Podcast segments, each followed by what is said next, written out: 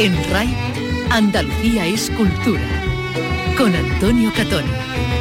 Buenas tardes, Marina Heredia trae esta noche al Palacio de Carlos V de la Alhambra el sonido más puro del Sacromonte. A mi cama fue y me llamó y agonizando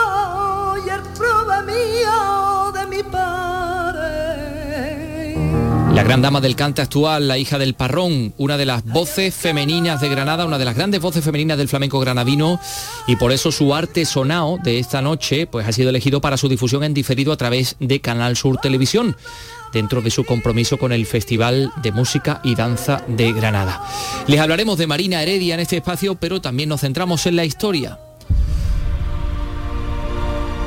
Acercamos al número de la revista Andalucía en la Historia que está eh, pues, centrado en los llamados viajes andaluces. ¿De qué se trata, Carlos López? Buenas tardes. Buenas tardes, pues se trata de los viajes que diferentes marinos realizaron entre los años 1498 y 1503 y salieron de los puertos de las actuales provincias de Huelva, de Cádiz y de Sevilla. Fueron buscando las especias y la fortuna. La mayor parte de ellos fracasaron, pero pusieron las bases para la gesta de Magallanes. Además, nos acercamos a las jornadas de estudios de la frontera que volverán en otoño a Alcalá la Real, en Jaén. Aprenderemos qué, por qué, aprenderemos por qué la frontera no es nada antiguo. El contrabando pasa por las ciudades fronterizas y ese es el gran poder que tienen en las ciudades fronterizas y por eso vienen la élite. Esas funcionan todas, eh, siguen funcionando pues Ceuta, Melilla eh, y todas las ciudades que hay que hay en la frontera, ¿no? También nos vamos a acercar a la historia a través de la ficción. El escritor sevillano José Luis Ordóñez nos visita y nos trae su novela El sintonizador, que nos traslada al siglo XIX. Vicky Román, buenas tardes. Buenas tardes, una historia en clave de ciencia ficción que nos lleva al pasado, a los últimos días de Mariano José de Larra, a través de un invento. Una trama que nos propone también de paso una reflexión sobre las diferencias entre la fama y el prestigio en el ámbito de las letras. El Festival de Hamburgo ha premiado la serie Lucía en la telaraña que aborda el crimen sin resolver aún de Lucía Garrido que acaecía en 2008 en Alaurín de la Torre, un festival que premia la excelencia en los relatos documentales. Y esta mañana, también se lo vamos a contar, se ha presentado el tercer programa de Cultura Flamenca y Sherry para unir precisamente el cante con los vinos. Se va a celebrar a partir del día 30 de este mes en las peñas flamencas de la provincia de Cádiz. Bueno, todo esto y más cosas en este espacio que realiza Ángel Rodríguez y produce Ray Angosto. Andalucía es cultura con Antonio Catoni.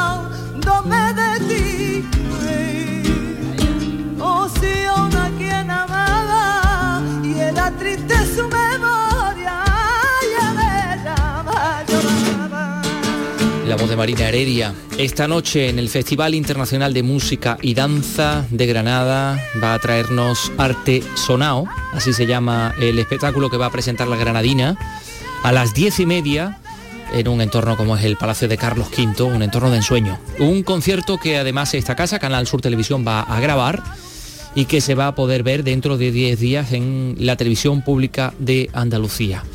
El cante más puro del Sacromonte en el Festival de Música y Danza de Granada. Susana Escudero.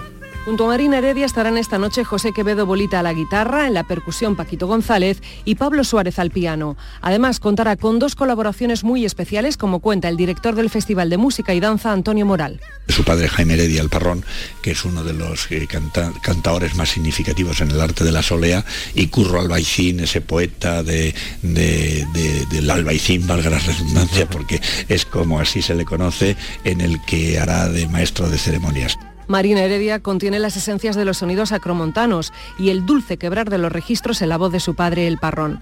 Creadora incansable, gran dama del cante actual, es una de las grandes voces femeninas de Granada y por eso su recital de esta noche ha sido elegido para su difusión a través de Canal Sur.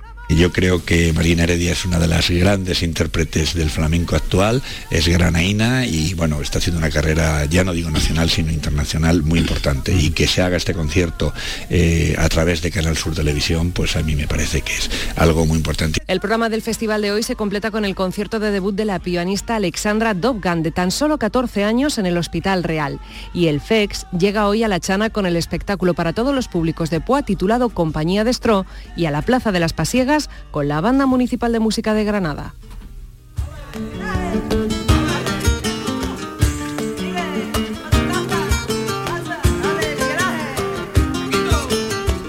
¿Quién pudiera estar esta noche en el Palacio de Carlos Pues la verdad V, es que sí. Carlos López?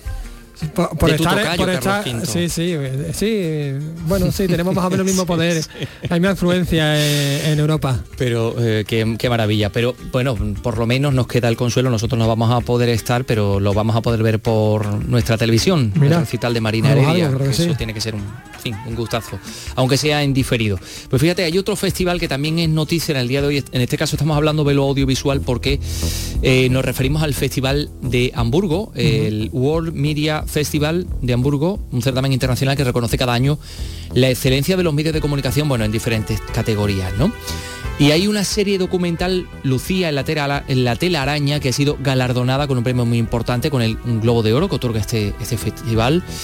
Estamos hablando de cinco episodios de 45 minutos que están centrados o que ponen el foco en el asesinato, aún sin resolver, de Lucía Garrido el 30 de abril del año 2008 en Andalucía, concretamente en Alorín de la Torre en Yo Málaga. lo recuerdo aquello. Sí. Pues fíjate, se ha llevado un, un premio y además ha sido elegido eh, pues entre un montón de, de candidatas, ¿no? Mati en Málaga nos da más detalles. La serie, presentada en la última edición del Festival de Cine de Málaga, aborda el caso que arrancó con el crimen de Lucía Garrido en el año 2008 y supone un trabajo periodístico de investigación de televisión española. La Guardia Civil investiga la muerte de una mujer cuyo cadáver encontraron ayer en la piscina de su chalet en la localidad malagueña de Alaurín de la Torre. A mí me dice mi hermana, si me pasa algo, por favor, quédate con mi hija. Mi madre habló conmigo y me dijo que me preparase. Todo apunta a usted, de hecho es el único imputado. Mira dónde estoy. Sí, lo vemos en la, en la calle. El punto de partida es un asesinato que destapa una trama de corrupción, de tráfico de animales exóticos, narcotráfico y tráfico de armas. Ignacio Carrasco, secretario provincial de la Asociación de la Guardia Civil. En España, quien denuncia la corrupción automáticamente se declara proscrito. ¿Qué era lo fácil? Para retirarme, pues decir que yo estaba fabulando y que tenía paranoia. Un caso que sigue abierto, que entraña un sumario de más de 20.000 folios y 60 grabaciones y que ha salpicado a agentes de la Guardia Civil. Esta serie, Lucía en la telaraña, por cierto, hablando del audiovisual, la financiación sigue siendo el principal obstáculo a sortear por el sector de la producción audiovisual y por eso en Córdoba eh, cineastas, productoras y asociaciones han analizado, además con el apoyo de la Diputación Cordobesa, las necesidades y los retos eh, a afrontar ¿no? durante unas jornadas que tienen como título Toma Primera y que se han celebrado en el Palacio de la Merced. Mar Vallecillo nos acerca un poco a las consecuencias, a las, a las conclusiones, digo. Mar, adelante. Así, los productores y creadores locales han debatido sobre las líneas de ayuda destinadas a tal fin, los rodajes cinematográficos, así como los festivales y certámenes celebrados en los municipios con el fin de hacer un frente común que les conduzca a salvar obstáculos de forma integral. Edgar Burgos es cineasta y presidente de la Asociación Profesional del Cine Audiovisual de Córdoba. hacer un diagnóstico de las necesidades específicas que hay e intentar buscar soluciones. Nunca vamos a ser un Madrid o una Barcelona, pero yo creo que estamos lejos de nuestra mejor versión. Según Burgos, el sector audiovisual cordobés es numeroso y prolífico, pero sigue sufriendo el éxodo por falta de trabajo. Tan solo en la capital se atendieron 46 producciones en 2019. Gracias, Mar Vallecillo. Pues eh, enseguida les vamos a, a contar otras historias o les vamos a hablar de otras, de otras historias. En definitiva, la- el audiovisual se dedica también a contar, a relatarnos cosas y cosas mm, maravillosas contiene el último número de la revista Andalucía en la historia, que nos habla de los llamados viajes andaluces. Realmente es algo fascinante y muy desconocido. Eso lo van a conocer ustedes enseguida. Son las 3 y 10 minutos. En RAI, Andalucía es cultura. Los principales contenidos informativos de cada provincia de Andalucía están en Nocturno en RAI. Las mejores entrevistas de actualidad las tienes en el programa Resumen de la Medianoche. Con los protagonistas de cada día porque son noticia. De lunes a viernes en la medianoche, Nocturno en RAI. Andalucía en local. Con Beatriz Rodríguez. RAI, Radio Andalucía Información. En RAI, Andalucía es cultura.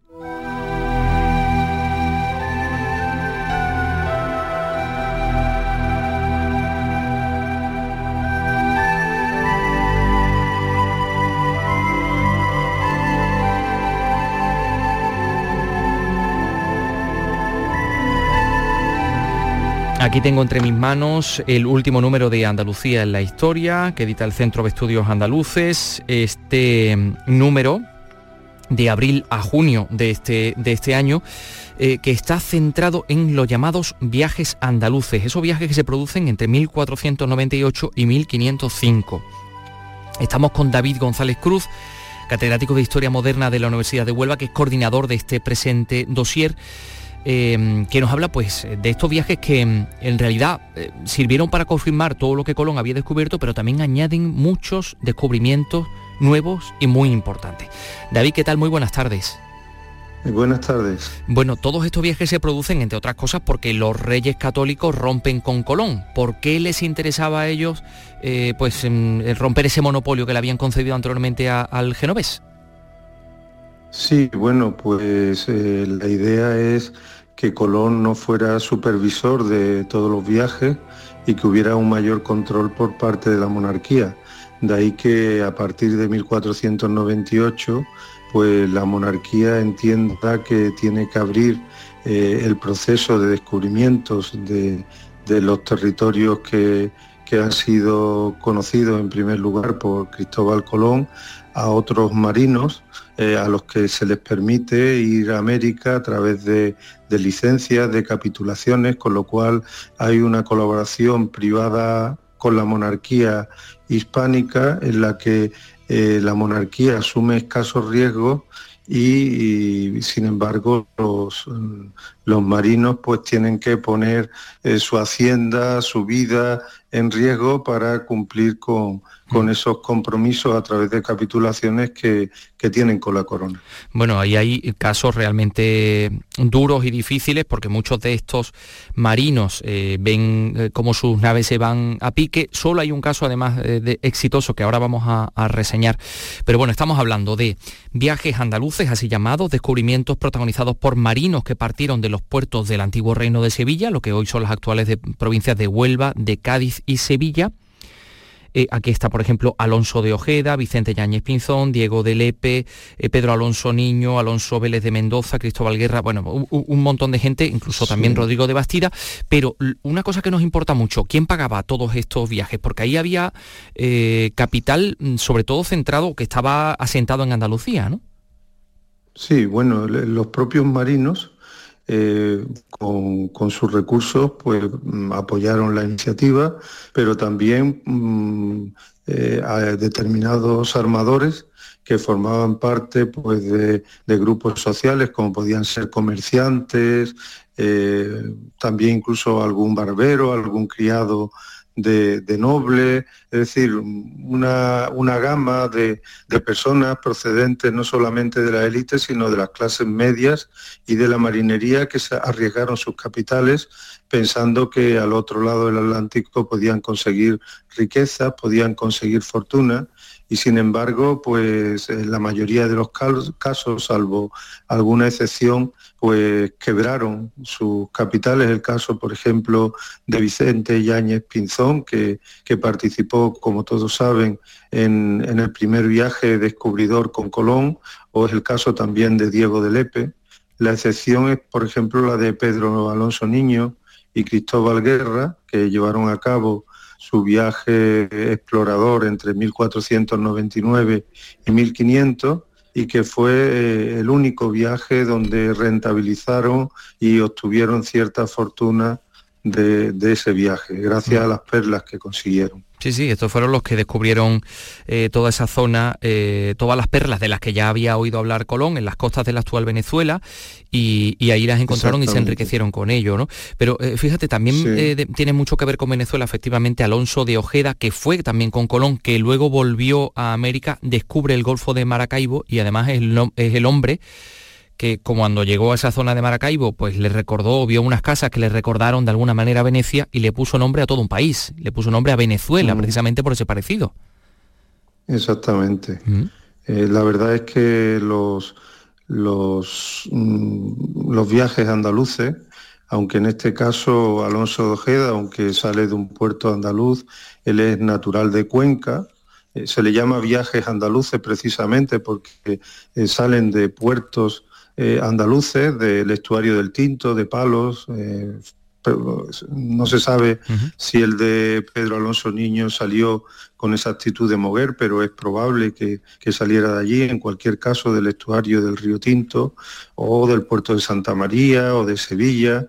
¿eh? Eh, realmente, pues en el caso de, de Alonso de Ojeda, pues salieron de- del puerto de Santa María en mayo de 1499 y son viajes de descubrimiento que, que no han sido tan reconocidos por el público en general, pero que aportaron pues conocimiento de determinados lugares de la América que en los tres primeros viajes, pues no, eh, los tres primeros viajes de Colón todavía no eran conocidos.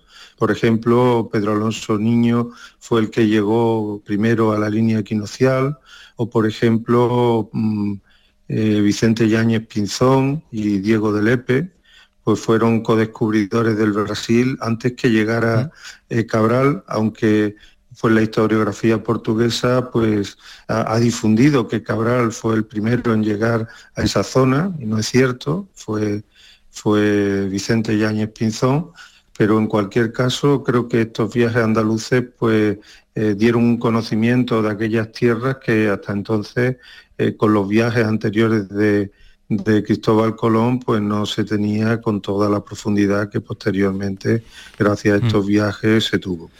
Eh, ¿Qué pasaba por la cabeza de estas personas para echarse a la mar en unas condiciones que, bueno, pues todos eh, imaginamos, unas condiciones que evidentemente en nada se parecen a la navegación actual, de, una tremenda inseguridad, de enfrentarse a, tormentas que a veces pues eh, echaban a pique, ¿no? Todos estos barcos. Eh, ¿Cuál era el ansia, no sé si de descubrir o de enriquecerse? ¿Qué pesaba más? Bueno, personajes como Vicente Yáñez, eh, eh, Pedro Alonso Niño o Juan de la Cosa ya habían experimentado estas navegaciones, tenían bastante experiencia en las navegaciones atlánticas, por tanto para ellos pues ya conocían los peligros de adentrarse en el Océano Atlántico y evidentemente la fortuna era, era lo que pretendían, enriquecerse si, si fuera posible, aunque ya vimos que no que, la fortuna pues a la mayoría de ellos no, no les llegó. Hmm. Eh, Y luego hay otra cosa que me ha eh, resultado muy llamativa eh, en uno de los reportajes que, que hay, que, que son magníficos en este dossier. Eh, aquí está la nómina de los armadores, pero lo que me, me interesa mucho es ver la nómina de, lo- de la gente que se enrola, ¿no? de, lo- de los marineros. No recuerdo exactamente en cuál, pero sí me ha sorprendido mucho la enorme cantidad de marineros vascos de diferentes partes de, de lo que hoy llamamos el País Vasco, ¿no? que se enrolan en estos viajes Sí. andaluces. Sí, el propio Juan de la Cosa es cántabro, eh, vecino de, de los vascos, y no hay que olvidar que durante los, eh, las décadas previas al descubrimiento de América hay unas relaciones muy importantes entre eh, la zona del Golfo de Cádiz, eh, relaciones comerciales, relaciones pesqueras, entre la zona de- del Golfo de Cádiz y la zona de Cantabria, Galicia, el País Vasco. Y evidentemente ese, ese flujo comercial marinero pues hace que, que haya unas interrelaciones entre la marinería que permita que después se puedan llevar a cabo empresas conjuntas eh, de la marinería andaluza con la marinería mm, vasca. Y eso es lo que explica el que las tripulaciones de estos viajes andaluces pues lleve mm, marineros vascos, marineros cántabros, marineros de otros lugares de la geografía peninsular. Mm, sí, aquí estoy leyendo las tripulaciones de la nao Santa María de Gracia y la Carabela de San Antón, que estamos hablando del viaje de Rodrigo de Bastidas y Juan de la Cosa. Efectivamente, origen, Sí. Sevilla, Génova, Santoña, Sevilla, Fuenterrabía, Vizcaíno. eh, mucha gente de Sevilla, Jerez de los Caballeros, Sevilla, San Sebastián, Bermeo, Fuenterrabía, San Sebastián, eh, Urruña, Irún, Bilbao, Fuenterrabía, en fin, una enorme cantidad Sí. de marineros vascos que se enrolan en todos estos viajes andaluces que eh, decimos se tienen lugar en esa horquilla entre el 1498 y 1503, pero sin estos viajes andaluces no se puede entender, David, la enorme gesta de la primera circunnavegación del mundo que llegaría algunos años después y de la cual estamos celebrando el, el centenario, el quinto centenario, eh, bueno, pues en estos años, ¿no? Sí, exactamente. Eh, cuando antes tú me hacías alusión a qué es lo que pretendían los, marineros y los armadores que se enrolaban en estos viajes, pues hay una cuestión que el propio Cristóbal Colón propuso y por lo cual obtuvo el apoyo de la corona, que era buscar la ruta de las especias. Evidentemente Colón no llegó a esa ruta de las especias, pero los que hicieron los viajes andaluces, eh, en sus nuevos descubrimientos también estaba la idea de buscar esa ruta de las especias. Y por tanto el viaje de Magallanes y Juan Sebastián Elcano, que se produce algunas décadas después del descubrimiento de América, es un enlace con estos viajes andaluces, con la propia propuesta de Cristóbal Colón de conseguir esa ruta hacia las especias, hacia la especiería. Y finalmente, pues Magallanes eh, y Juan Sebastián Elcano cumplen con ese proyecto que ya estaba en las capitulaciones de Santa Fe. todos los viajes andaluces en este dossier de Andalucía en la historia eh, que ustedes no se pueden perder. David González Cruz, eh, catedrático de Historia Moderna de la Universidad de Huelva y coordinador de este, de este dossier. Gracias por estar con nosotros y enhorabuena. Gracias a vosotros por la difusión que hacéis de, de estos trabajos de investigación.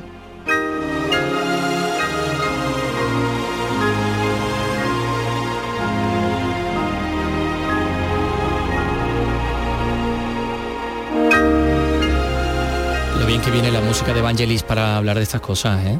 La Que- música de la 1492. verdad que Es muy evocadora, ¿no? Eh, pues sí, mira, fíjate, eh, Carlos, eh, a- está relacionado con esto, ¿no? Los cronistas, los narradores del Nuevo Mundo mm, van a ser una de las novedades que contempla el programa Noches en la Casa de Murillo de Sevilla, eh, con Fernando Iwasaki en conversación con la periodista, con nuestra compañera Charo Ramos, ¿no? Tercera edición Sí. de estas noches de las casas de Murillo, en las que hay, bueno, de todo, ¿no? Porque también hay flamenco y hay otras músicas. Maribel Fatou ha estado en la presentación, cuéntanos Maribel. Importantes novedades en las noches en la Casa de Murillo. En esta tercera edición se rinde homenaje a la Vuelta al Mundo y posteriormente, al final de septiembre, habrá un espacio dedicado a Antonio de Nebrija y a Lope de Vega en la programación. Patricia del Pozo, consejera de Cultura y Patrimonio. de aniversario de Antonio de Nebrija, con el poeta Fernando de Herrera, la escritora Luisa Sigeo, el dramaturgo Lope de Vega. Me parece un- una programación maravillosa, maravillosa, cargada de contenido y, como digo, muy oportuna por los momentos en los que se produce. Otra de las importantes novedades de este ciclo es el destinado a los cronistas andaluces, narradores indiscutibles del Nuevo Mundo. Eva Díaz Pérez, directora de la Casa Murillo. eh, introducir ese elemento de flamenco con la figura de Nebrija, que es verdad que, que conmemoramos este año el quinto centenario, y, y bueno, tendremos una sesión, una velada dedicada a algo un poco osado, que es eh, el Nebrija flamenco. El ciclo termina con un guiño a Lope de Vega en Sevilla con una charla a cargo de Ramón María Serrena. Bienvenida Tijuana,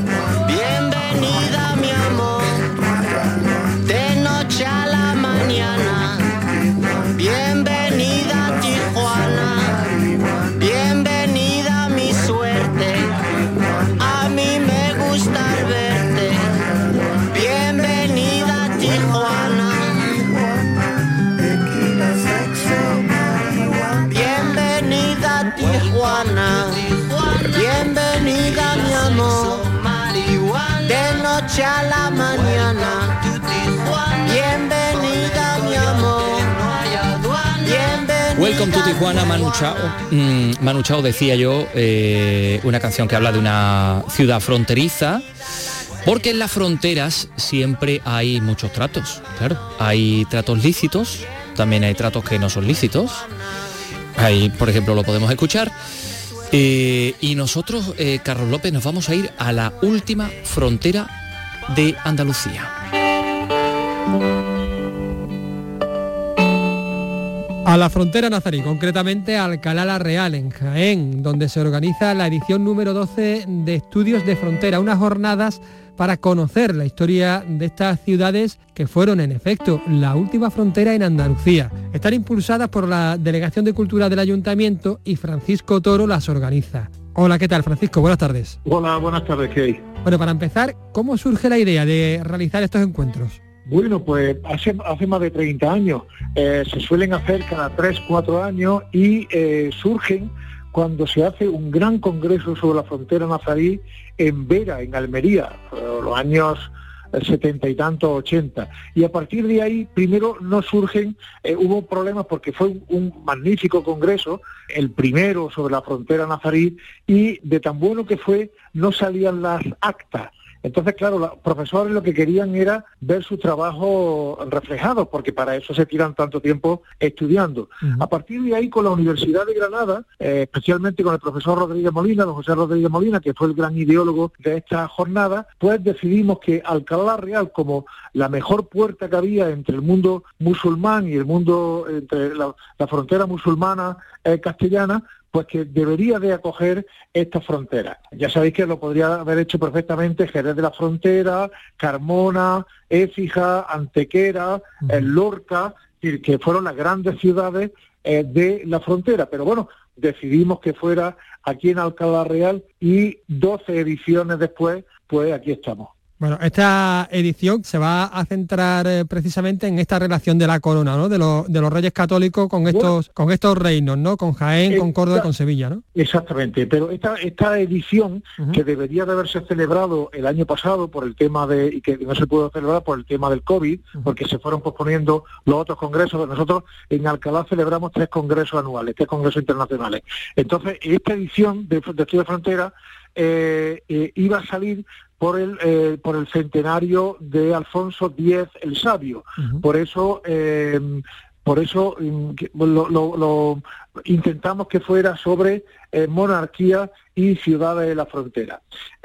¿Por qué? Porque, mm, bueno, mm, queríamos ver las relaciones que la corona castellana tenía con esos territorios, estos territorios fronterizos desde esa época, desde Alfonso X. Igualmente, estudiar cómo la participación de estos consejos y especialmente su élite nobiliaria, que eran al final quien, quien, quien tenían este poder eh, urbano en la defensa, en la ordenación y en la articulación del espacio fronterizo. Y además poder estudiar cómo esas élites nobiliarias que venían a la frontera desde Castilla, desde, el interior de Castilla, venían a la frontera a ganar poder y a ganar eh, dinero y ascender eh, socialmente, cómo era esa promoción y esa forma de vida que eh, tenían en las ciudades eh, fronterizas.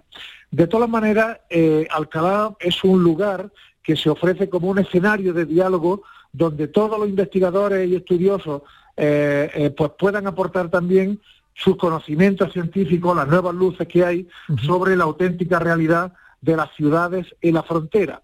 Es decir, que no nos centramos solo en, en, un, en un momento, en el, en el periodo nazarí, aunque es lo más importante de nuestros estudios de frontera, sino que está abierto y hay gente que viene desde a estudiar eh, las sociedades de frontera desde el Limes romano eh, hasta eh, casi la actualidad. Yo recuerdo, por ejemplo, hace dos o tres años que vinieron, por ejemplo, con el territorio de Belfast y, y, incluso, por ejemplo, muchas veces también han venido de Sudamérica, trabajo de Sudamérica. Uh -huh, porque es, verdad que las ciudades en la frontera, eh, digamos que tienen como un marchamo que, que a, a, a, lo largo de la historia eh, se ha mantenido, ¿no? Tienen una personalidad especial, ¿no?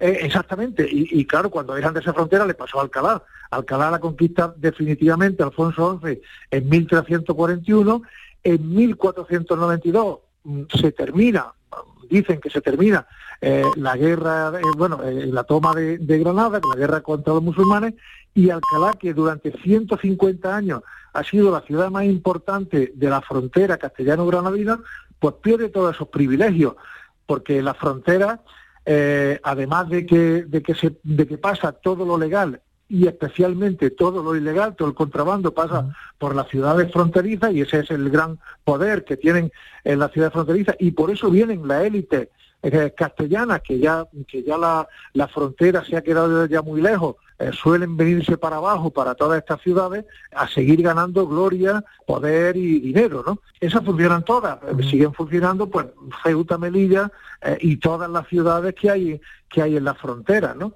Eso ha pasado siempre y estará pasando ahora y desgraciadamente, pues imagínate en Ucrania con, con Rusia todo eso, ¿no? Todas las ciudades fronterizas, en todos los lugares de- del mundo y en todas la- las épocas eh, históricas funcionaban de igual forma, ¿no? Gente que viene a enriquecerse en, en esta época que nosotros estudiamos más, que es la, la frontera castellano-granadina, pues incluso estaba el derecho domiciano, ¿no? Tú podías mm, eh, cometer algún delito en Castilla y venir a, a la frontera a, a poderlo purgar, ¿no? Y, y- y muchos de los conquistadores eh, son gente que venían eh, con, con- con esos, con esos delitos en Castilla, ¿no? ¿Y qué queda de aquella identidad, de aquella identidad fronteriza, además de- Bueno, del pues- patrimonio y del arte? Pues yo creo que la forma de ser de, de la gente, ¿eh? la gente de las ciudades de frontera son gente muy abierta, gente que se dedica mucho al comercio, eso todavía 500 años después se, se mantiene. Y en Alcalá hay una, una palabra muy curiosa que es exento.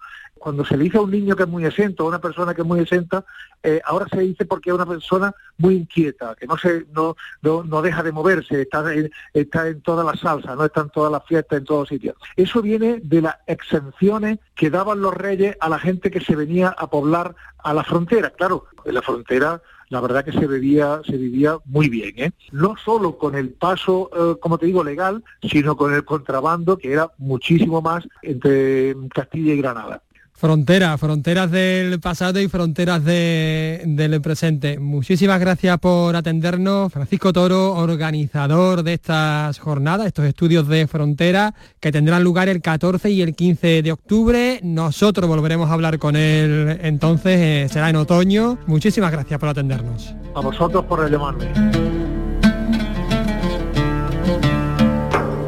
Yo me lo he apuntado ya. 14-15 de octubre, jornadas de la frontera en Alcalá la Real. Sí, señor. ¿Eh? Sería estupendo que pudiéramos Sería- hacer un, programa estupendo, allí sí. y hablar con, con la gente. Me parece Con los un tema ponentes, ¿verdad? Sería súper ideal. interesantísimo. sí. Y, con, y con los alcalare- alcalareños o alcalainos, ¿cómo se dice? Pues yo creo que son alcalaínos, ¿eh? Venga, pues alcalainos. Porque los de Alcalá la Real son alcalaínos, ¿o no? Como aquí tenemos otro alcalá aquí también en Sevilla. Hay muchas Tenemos dos, por tenemos ahí. dos. Palabra de origen árabe, por cierto, relacionadas correcto, con las fronteras. hay que ver todo lo que sabe Carlos López. Pues mira, eh, para eh, pon mucha atención a esto que vamos a escuchar ahora, que yo creo que va a mm, contribuir a- al engrandecimiento de todo tu bagaje cultural, que es enorme. Bueno, no sé qué decirte. Sí, porque mira, el escritor sevillano José Luis Ordóñez, al que van a conocer como seguramente como colaborador de esta casa los fines de semana, que Sí. nos habla de cine, con Sí, Pepe La sí. Rosa y tal, en Canal Sur Radio, pues nos ha visitado con su novela El sintonizador. Es una historia en clave de ciencia ficción que nos lleva al pasado, a los últimos días de Mariano José Velarra, a través de un curioso invento, ¿no? Una trama que nos propone también una reflexión sobre las diferencias entre la fama y el prestigio, pero en el ámbito de las letras. Vicky Román ha hablado con José Luis Ordóñez. Hola José Luis, ¿qué tal? Bienvenido. Bien, muchas gracias. A tu casa, vamos. Muchas gracias, Vicky. Un placer estar aquí. Bueno, y nosotros hemos hablado ya otras muchas veces, por ejemplo, del misterio del terror, al hilo de tu libro de relatos exorcismos, del teatro también con tu obra El síndrome de la mujer mecánica, de cine, como no, ¿no? Con los relatos en 70 milímetros, eh, incluso del noir, con aquella madera podrida, con un clavo oxidado. Y ahora vamos a hablar de un tema que también, bueno, te apasiona, como es el género fantástico, con esta novela, bueno, que pone en relación a través de un invento dos épocas y, a dos escritores. Y uno de ellos es el mismísimo Mariano José de Larra. Pues sí, la verdad es que eh, esta novela, eh, como bien dices, eh, utilizo cosas que me apasionan, como el tema fantás- más fantástico y tal, pero también me permite otras cosas que también me apasionan, que es la recreación a lo mejor histórica de algún personaje real o algún escritor de la época, ¿no? Eh, como hizo, por ejemplo, Los Desertores de Oxford Street, que era Julio Verne y algún otro y tal. Pues aquí lo llevo un poco a, nuestro territorio y nos vamos a, a 1837, a Madrid, y a los últimos días de Mariano José de Larra, que como todos sabemos, eh, bueno, pues tiene una carrera impresionante, pero eh, él decidió poner fin a su vida y a su carrera a los 27 años. Entonces eh, me voy a esos últimos días y todo esto lo asocio con ese elemento fantástico que nos lleva al momento actual, a una trama ah, contemporánea, contemporánea de un escritor de éxito, pero ya muy mayor y, a, una, y, a, su familia, ¿no? Y a, cosas que pasan. Bueno, pues ese invento en cuestión lo ha desarrollado una, mujer, una científica, hija de ese otro escritor, hablamos de dos, ¿no? Eh, el Duque, este hombre con todo el éxito de ventas que cualquiera querría, pero sin lo más valioso que es el prestigio, ¿no? Y de eso trata también, eh, aquí reflexionas mucho en esta, en esta novela tan literaria ¿no? De, la fama frente a la consideración, del talento más o menos reconocido frente a la aceptación popular, que son cosas muy distintas. Son muy distintas, sí. Y el personaje, el personaje principal, el duque de las letras, este que llaman, que tiene ochenta y, tantos años, que está enfermo y tal, eh, pues es un señor, como bien dices, que está, bueno, que ha logrado todo. Ha logrado el éxito popular, el, éxito de ventas, el dinero, vive de eso sobradamente. Yo me lo imaginaba un poquito eh, como podría ser a lo mejor Pérez Reverte dentro de 15 años. Es decir, un tipo que saca un libro cada año, que lo vende como rosquilla y, tal y tal. Pero claro, también esto me permite hablar un poco de la eh, insatisfacción humana que es tan natural en todos nosotros. Cuando consigues eso, ¿qué es lo que quiere ahora este hombre? Pero lo que quiere es el prestigio. El prestigio, ¿cómo queda representado en la novela? Pues por un crítico literario eh, que es Magallanes, que es antagonista, que lo machaca continuamente y que continuamente le recrimina que no escribe literatura, que escribe, escribe pues otra cosa, que entretiene a la gente, exactamente, pero que eso no es literatura. Y en cierto modo, esto el Duque de las Letras no lo, no lo lleva bien porque ya una vez conseguido el éxito comercial, por así decirlo, ahora lo que quiere es el, el prestigio, el prestigio que da este señor, que es como, ya digo, el, crítico... El gurú. Eh, exactamente, el gurú, el crítico literario en que se fija la gente y que es muy despiadado también. Es un crítico literario despiadado que bueno, pues cuando hay algo que no le gusta lo, lo odia, lo machaca, lo, se recrea a veces ¿no? en, el, en, esa, en esas malas palabras acerca de, de, la obra que no considera que sea literatura. Y entonces, bueno, esto me permite, como dices, hablar mucho de literatura, de escritores, de qué es la escritura, si es necesaria la escritura, si es necesaria la ficción, si es más importante el prestigio literario, el prestigio comercial, en fin, muchos, muchas cosas que están eh, relacionadas con la, con la trama principal, sí, sí. Bueno, este Duque, conseguido ya los lectores, dice ya lo que quiere los premios, ya lo que le gusta. Cuando, bueno, lo, él lo que busca es trascender, su idea de, la, trascender, la trascendencia. Mm. Eh, lo que tampoco lo garantizan los premios, ¿no? Y ahí tiene el, el caso de Palacio Valdés, ¿no? No, claro, exactamente. Un nombre, por ejemplo, a, Palacio Valdés, Armando Palacio Valdés, que es un escritor de éxito, un eh, escritor de prestigio, eh, que fue candidato o lo propusieron al premio Nobel y hoy nadie se acuerda de él. Y si quieres un libro de él, pues hombre, hay, hay ediciones, pero tienes que buscarlas Y, tal. Entonces, bueno, pues eh, claro, este, este es esto como dijo lo de trascender, la verdad es que es complicado. Como dijo, creo que fue Woody Allen, eh, que le preguntaron, ¿usted quiere trascender con su obra Dice, no, no, yo lo que quiero trascender es no muriéndome. esa es la trascendencia. Esa es la, única trascendencia que me interesa, ¿no? que, yo quisiera. Bueno, él está esperando esa gran novela, ¿no? Y casi que habría dado todos esos éxitos, todas esas novelas vendidas por esa gran novela que lo hubiera situado, ¿no? En ese Parnaso, ¿no? Em, como un Rulfo, como una Emily Bronte, como un Salinger, ¿no? O, bueno, Kennedy Toole, ¿no? que fuera póstumo, ¿no?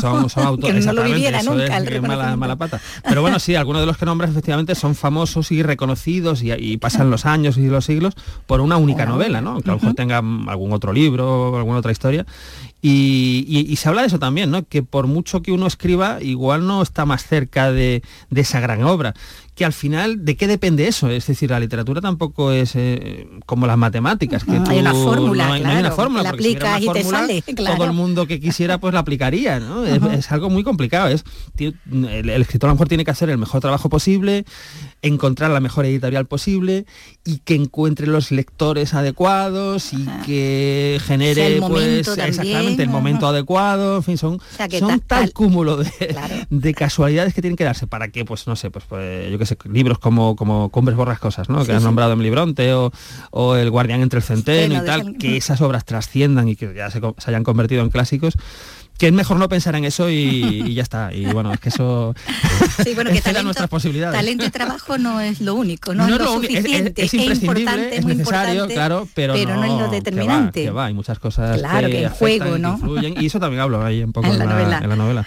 Bueno, frente a ese famoso escritor de, de, hoy que decíamos, ¿no? Pues asistimos a, a, ese desencanto de Larra, ¿no? En sus últimos días por ese amor no correspondido, o por no correspondido como él quiere, dando consejos a, a una joven escritora, eso sí, que al final veremos quién es, y ese alegato que hay ahí por las mujeres en la, en la literatura, y a la que anima a mirar con los ojos de un halcón y el corazón de un niño, le dice, ¿no? Pues sí, sí, la verdad es que esto de jugar con personajes reales, me permite jugar de esta manera. Me permite jugar con no solamente con Larra, sino con esa escritora que no voy a nombrar, y que me permito la libertad de pues de unirlos en algún momento, ¿no? Eh, sí voy a nombrar, por ejemplo, a, Zorrilla, que sí se aparece también después en el en la novela. Eh, y todo en relación a Larra, su muerte, su funeral y el, y el poema que se lee, ¿no? Eh, claro, y, bueno, es cierto que, como bien dices, al final hay una especie de alegato y tal, pero yo creo que está relacionado porque en el fondo en, este, en esta novela eh, los personajes más negativos son masculinos claro, y los, femeninos son más positivos, ¿no? Entonces yo creo que tiene cierta relación. Sí, sí. Bueno, mm, él habla de, de, sacrificio cuando ha tenido suerte, por lo menos eso piensa, piensa el hijo porque, eh, bueno, mientras el escritor actual, el famoso, se enfrenta a la constatación de, su mediocridad, podemos decir, eh, también se enfrenta a su hijo, el que ha abrumado con el estudio de las teorías y dotado, sin embargo, con todo lo que a él le falta, ¿no? Ese, ese talento innato, ¿no? Pero que a su vez también está muy atormentado, sintiendo que no puede estar a la altura de su sombra, que es demasiado grande, que es una situación que se da en muchos hijos de, figura, ¿no? de, complicado, crecer a la sombra, algo grande. Yo pienso, por ejemplo, un gran director de cine, un gran escritor, hombre, hay casos de, hijos que sí triunfan también, ¿no? por ejemplo, claro, Martin Amis, ¿no? Por ejemplo, o, los hijos de Stephen King, que también tienen ahí el, eh, Joe Hill y, Owen King y tal. Pero en general, claro, uno, por ejemplo, es hijo de Stanley Kubrick y quiere hacer cine, o eres hijo de... un listón muy alto. Claro, eres hijo de Sean Connery, que tuvo un hijo y hizo alguna película, pero, pues, joder, como igualas la, la, figura icónica de tu padre, ¿no? Es complicado, yo creo que es más complicado. Esto lo que me permite en la novela es hablar de algo que me interesa mucho también, que son las relaciones familiares. Eh, relación padre-hijo, padre-hija entre hermanos, en fin, esto cómo afecta y cómo eh, es algo que mm, nos afecta mucho. Es decir, eh, esta novela, por eso me, gusta, porque eh, trato de unir, exactamente, trato de unir mi pasión por, por lo fantástico, por, por, toda esta historia, con en el fondo es algo como un, como un drama personal, ¿no? un drama personal de esa familia, y me permite hablar también mucho de escritores y escritura, que es algo que, me apasiona. Del proceso creativo. Claro, el elemento fantástico es el, sintonizador, que da, que da título a, la, novela y que realmente nos sirve como un poco como, como motor, ¿no? Como, como algo que nos desvela cosas del pasado y nos lleva a otra pregunta, ¿no? ¿Cómo nos afecta en el presente saber cosas que no sabíamos del pasado? Ya sea pues de nuestra familia, ya sea de un personaje famoso, ya sea de, quien sea. Y, claro, yo creo que eso también da mucho juego, ¿no? Eh, ¿Cómo actúas, ¿no? ¿Cómo, ¿Cómo, actúas si descubres que tu hermano ha hecho una cosa que tú pensabas que no había hecho? O si tu padre no es quien dice ser, o si... Claro, el sintonizador permitiría unas segundas oportunidades, pero como dice, mm, también le quitaría el encanto, el romanticismo a, ese relato en paralelo, a la especulación, ¿no? a, las interpretaciones. Claro, con el, con el sintonizador no habría secretos. Claro, exactamente, y tendría una perspectiva general de todo. Tendríamos una perspectiva general. Eh, otra cosa, sí, sí, exactamente, sí, sí. Eh, el sintonizador es, un, ese aparato, ¿no? Tal que tú donde lo ubiques te va a recuperar el sonido que se ha producido en ese espacio geográfico en cualquier momento, del tiempo tú sintonizas si quieres que sea hace un minuto, hace un año o hace mil o hace mil años. Y, y claro, eso nos, mm, nos, nos forzosamente nos tiene que perdemos la intimidad. Para empezar, Totalmente. perdemos la intimidad, Y nos ya no hay secretos, nos podríamos autocensurar continuamente. Claro. Y claro, yo tengo la teoría de que si este invento existiera sería el fin, porque empezaríamos a llevarnos mal con todo el mundo, porque claro, eh, todo sería también... todo de todo. Claro, p- a ver, pues sería como quién no, por ejemplo, una cena de Nochebuena, quién no hace chistes o habla así tal de quien no está, ¿no? Una reunión de amigos, quién no habla, no mal voy a decir, pero quién hace chistes a costa de quien no está, ¿no? Si tú eso ahora lo descubres y lo escuchas en frío, dices, joder, mira esta Y secretos de gente". Estado, por supuesto, no habría Bueno, ninguno. secretos de Estado, imaginemos que podemos escuchar lo que lo digo Todo. creo en la novela, ¿no? Algún momento de las conversaciones entre Marilyn y JFK, se me Sí, ocurre, sí. ¿no? O, o yo qué sé, mm, tema, meter este aparato en, eh, cuando se cierran las puertas de la política y los políticos hablan ahí para, Sí, para ellos solos. ¿De qué hablan? Ostras, igual ya nos cabreamos todos más de lo que estamos. Es inquietante O sea el sintonizador, sí. Entonces, bueno, eh, creo que, que- pero también nos permitiría eh, em, descubrir la verdad de hechos históricos, que eso igual estaba bien. Aunque como digo, como, como has recordado, claro, yo también comento que se pierde el aura de leyenda. que a mí lo que me gusta también, por ejemplo, hablar de que en varias novelas voy al siglo XIX, es que tiene un aire más de leyenda, ¿no? Más de fa- podemos fabular con más libertad, podemos Eso es lo que se pierde, la capacidad de fabulación. se pierde la y al final yo creo que lo mm, no sé quién lo no sé quién lo comentó y tal, es que realmente lo que nos distingue de los animales no es la inteligencia, es la capacidad de contar historias. O sea, los monos no se cuentan historias o Y la los- de inventarlas. inventarlas exactamente, pero cuando digo contar historias, pues en versión de novela, en versión de película, Claro. en versión de estar en un bar y contarle una historia a un amigo, que también es contar una, una, una historia. En fin, todo eso se pierde y, y bueno, mm, yo creo que por eso la, lo de la leyenda está bien, ¿no? O sea, no saber la verdad de todo Claro. te permite eh, establecer varias teorías, varias historias. y que puede haber caminos diferentes, claro, claro. Exactamente, sí, sí. Lo que decíamos antes, las diferentes interpretaciones, ¿no? Sí. Volviendo al tema literario, ¿no?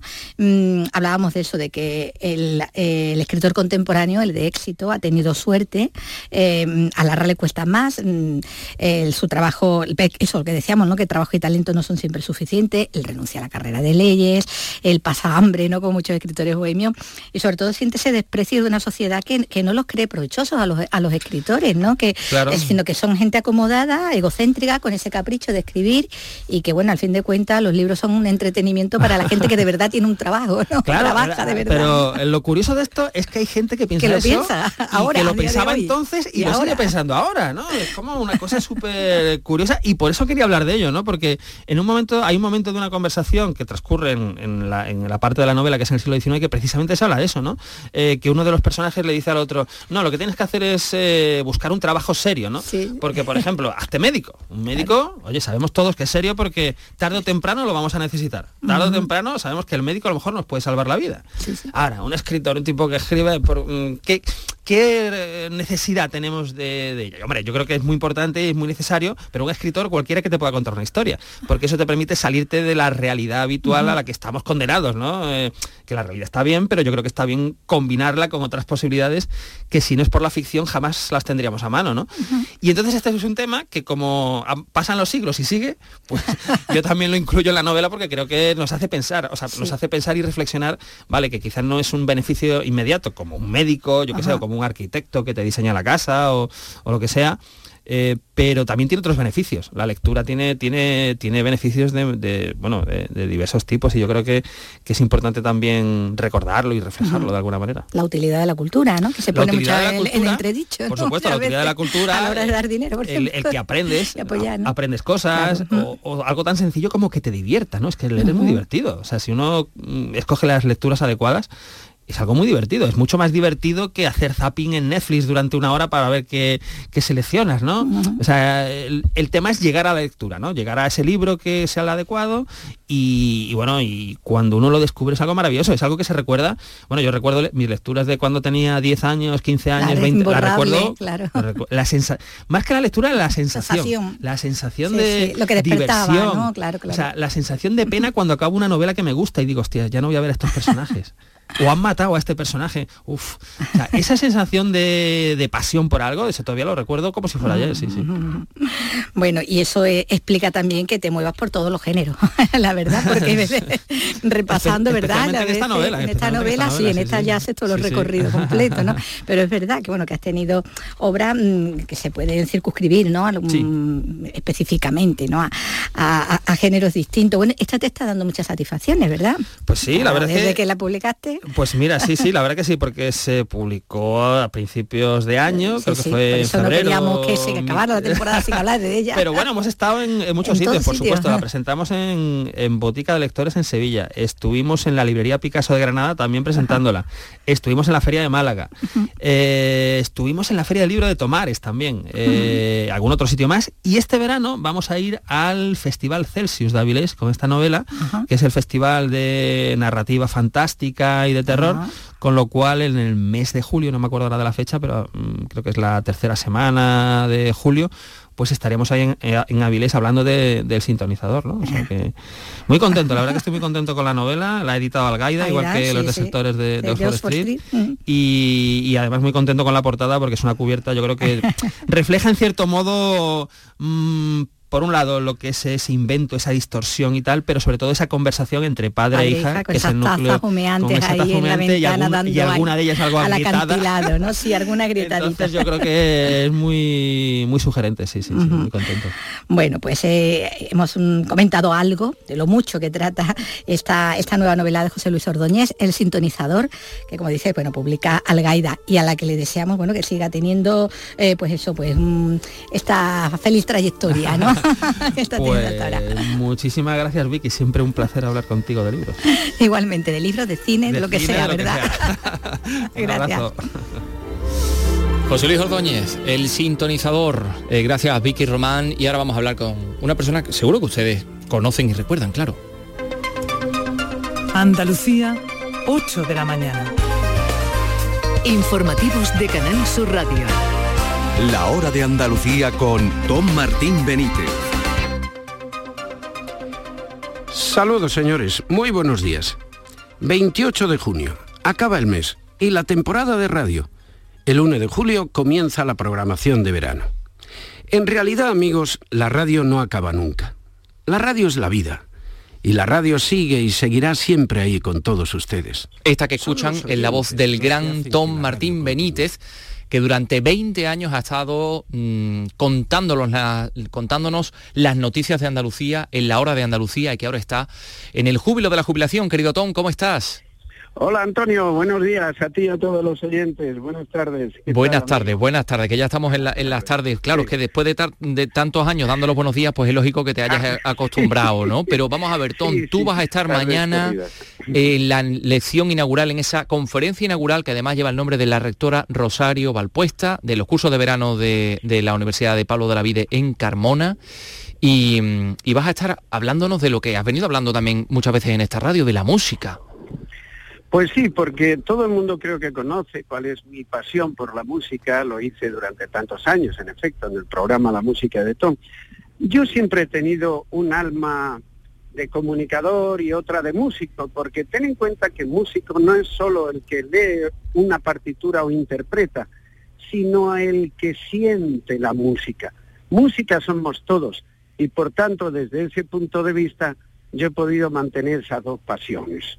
Me he atrevido, en algo muy personal, a hacer un- una consideración sobre algunas de las cuestiones esenciales de la música. Esta, por ejemplo, hay que sentir la música para comprenderla. No hay que saber leer una partitura para comprender y disfrutar con la música y para ser músico. Eso es muy importante. Y otros aspectos también de la música que ayudan en la vida y que te sirven, porque es un lenguaje Mira, Antonio, no hay ningún lenguaje, ¿eh? desde luego el de la palabra, ¿no?, que sea capaz de llegar más allá de las palabras. Y la música es capaz de llegar. De modo que hago una consideración sobre la música. También me atrevo a algo eh, en, en el terreno personal. Hay muchas noticias, desde que yo ya no hago la radio y ya no soy, digamos, un periodista en ejercicio, que han pasado y nos han sobrecogido. La pandemia, el volcán, la guerra. Y me atrevo a buscar músicas que ayuden a comprender eso y que describan eso, es decir, esas noticias. Yo a veces he utilizado la música en las noticias para subrayar algo, pero la música tiene un poder de comunicación y una elocuencia especial que hace que se puedan decir cosas con ellas aunque aunque no lo parezca. Claro, la primera pregunta que se hará a todo el mundo, ¿y qué tiene que ver la música con las noticias? Pues tiene que ver. Muchísimo, muchísimo. Claro, porque mira, mira Antonio, yo he dedicado mi vida profesional a las noticias, pero yo en el fondo soy un músico, ¿me entiendes? y por eso la conferencia tiene por, nombre Noticia de la música, la música de las noticias. Pero digo yo una cosa, que la música y tu formación musical ha sido fundamental para tu forma de contar las cosas. ¿Me equivoco? Pues, probablemente, probablemente, probablemente eh, hay una hay una elocuencia en la música, digo, una sensibilidad especial. Bueno, puede ser. Mm, no, no, no sabría decirlo. Lo que sí, lo que sí es verdad que yo siempre busqué la, el sentimiento también en, determinadas eh, cuestiones, ¿no? ¿Qué es lo que produce la música? Y el sentido del ritmo, y el sentido del ritmo que también es muy importante. Del ritmo, correcto, mm. eso es muy importante. Eh, es, es muy importante el sentido, el sentido del ritmo. La música es armonía, es decir, que eso suene y agrade y, y, suene eso, armónico. La música es ritmo eh, y, y la música es eh, también, pues, pues sobre todo sentimiento. Y la música también es Tom Martín Benítez, permíteme que te lo diga, qué alegría poder saludarte. La música es melodía, ¿eh? melodía, esa, ese, eso, eso que trae la música y que no tiene, que no tienen otras cosas. Hay un proceso de, de, de, aprehensión de la música que tiene que ver con el sentimiento, Antonio. No es igual el de las noticias. El de las noticias necesita datos, necesita comprensión de las cosas, ¿no? Por ejemplo, el cambio climático es un hecho y se siente, pero se necesitan datos para que eh, todo el mundo descubra qué es lo que está pasando. Oiga, que no solo que hoy hace frío y mañana calor, hoy hace un día estupendo y hemos pasado unos días de calorazo. Esto tiene que ver, no, necesitas datos. En cambio, en la música lo que necesitas es sentir para comprender. Nada Sentimiento. Más. eso, eso, por eso hay que acercarse a la música sin miedo que a, ningún tipo de música. Pues no se la pierdan. Noticias de la música, la música de las noticias, la, conferencia inaugural de eh, los cursos de verano de la Universidad Pablo de la Vida en Carmona, que va a ser mañana 23 a las 9 en la sede de la Vida en Carmona, calle Ramón y Cajal número 15, y ahí va a estar a cargo el gran Tom Martín Palacio Benítez. De los, Palacio de los Briones. No se lo pierdan. en memoria de de Rosy Valpuesta, la que fue primera rectora, una mujer maravillosa que creo que está todavía en el alma de la Universidad Pablo de la Vida. Precioso homenaje. Tom, un fuerte abrazo. Un abrazo, Hasta luego. Antonio, y a todos los oyentes. En RAI, Andalucía es cultura.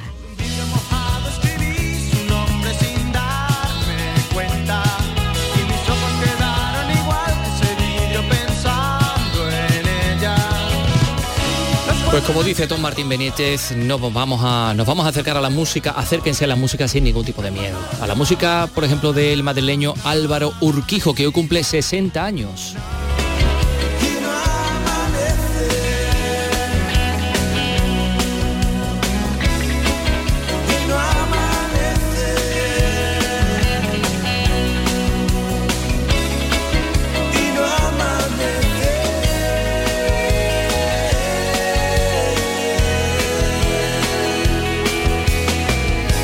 Él fundó junto a sus hermanos mayores Javier y Enrique del grupo Los Secretos, eh, pues ese grupo Los Secretos en 1980 en plena movida, movida madrileña, mm. claro, sí, sí. Tras la muerte de su hermano Enrique, Álvaro se convirtió en líder de Los Secretos, que han continuado en activo. Es el compositor de un montón de temas que yo creo que han quedado en nuestra memoria colectiva, querido Carlos. Sí, por ejemplo, el Boulevard de los Sueños Rotos. ¿Cómo? pero, pero para ti también es una canción inolvidable. Hombre, por pues supuesto. Sí, sí, sí, sí, esa canción con letra de Joaquín Sabina en homenaje a Chabela Vargas. En el boulevard de los sueños rotos vive una dama de poncho rojo, pelo de plata y carne morena, mestiza ardiente gata valiente de piel de tigre, con voz de rayo de luna llena. Por el bulevar de los sueños rotos, pasando largo los terremotos, y hay un tequila por cada duda. Cuando Agustín se sienta al piano, Diego Rivera lápiz en mano, dibuja Frida Kahlo desnuda. Bueno, pues eh, con este tema les vamos a dejar, no hace falta decir nada más. Se nos han quedado un montón de temas en, en la cartera. eh, mañana hablaremos de, de todos ellos, eh, porque mañana volvemos a las 3 de la tarde en Andalucía Cultura. Por cierto, mañana vamos a escuchar una entrevista maravillosa que nos ha concedido Alberto Campo Baeza, Premio Nacional de Arquitectura. Que, que está en Andalucía, que, que ha venido a Andalucía para recibir un homenaje. Eso será, será mañana. Carlos López, adiós. Adiós. Adiós amigos. Consolados van los devotos de San Antonio pidiendo besos. Ponme la mano aquí, Macorina, rezan tus fieles por las cantinas, paloma negra de los excesos.